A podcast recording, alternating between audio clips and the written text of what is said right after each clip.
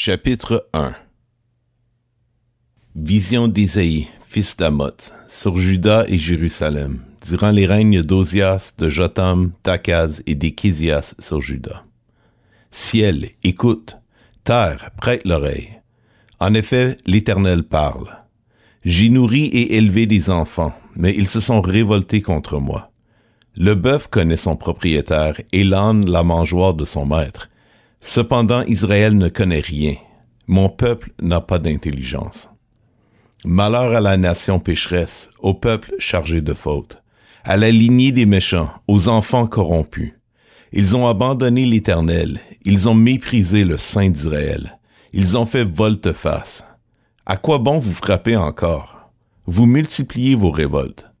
La tête entière est malade, et tout le cœur est souffrant. De la plante des pieds jusqu'à la tête, rien n'est en bon état. Ce ne sont que blessures, contusions et plaies vives, qui n'ont été ni pensées, ni bandées, ni désinfectées.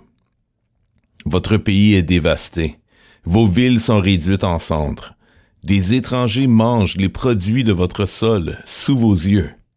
C'est une dévastation pareille à la catastrophe opérée par des étrangers et la fille de Sion a survécu. Elle est restée comme une cabane dans une vigne, comme une hutte dans un champ de concombres, comme une ville épargnée.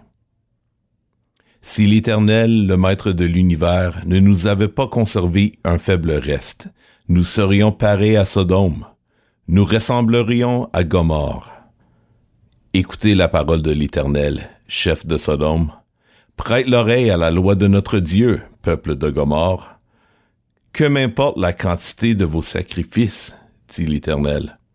Je suis rassasié des holocaustes de béliers et de la graisse des veaux.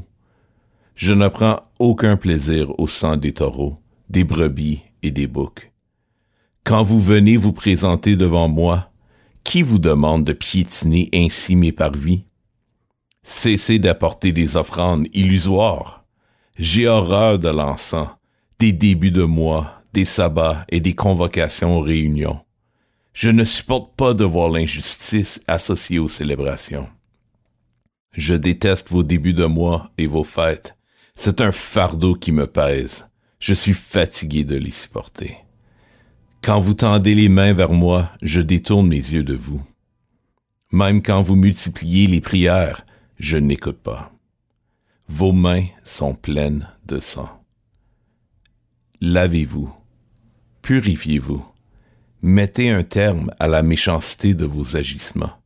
Cessez de faire le mal. Apprenez à faire le bien. Recherchez la justice. Protégez l'opprimé. Faites droit à l'orphelin. Défendez la veuve. Venez et discutons, dit l'Éternel. Même si vos péchés sont couleur cramoisie, ils deviendront blancs comme la neige. Même s'ils sont rouges comme la pourpre, ils deviendront clairs comme la laine. Si vous voulez bien écouter, vous mangerez les meilleurs produits du pays. Mais si vous refusez et vous montrez rebelle, vous serez dévorés par l'épée. Oui, c'est l'Éternel qui l'affirme. Comment? La ville fidèle est devenue une prostituée? Elle était remplie d'équité la justice y habitait, et maintenant il y a des assassins. Ton argent s'est changé en impureté, ton vin a été coupé d'eau.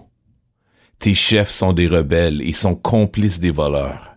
Ils aiment tous les pots de vin et courent après les récompenses.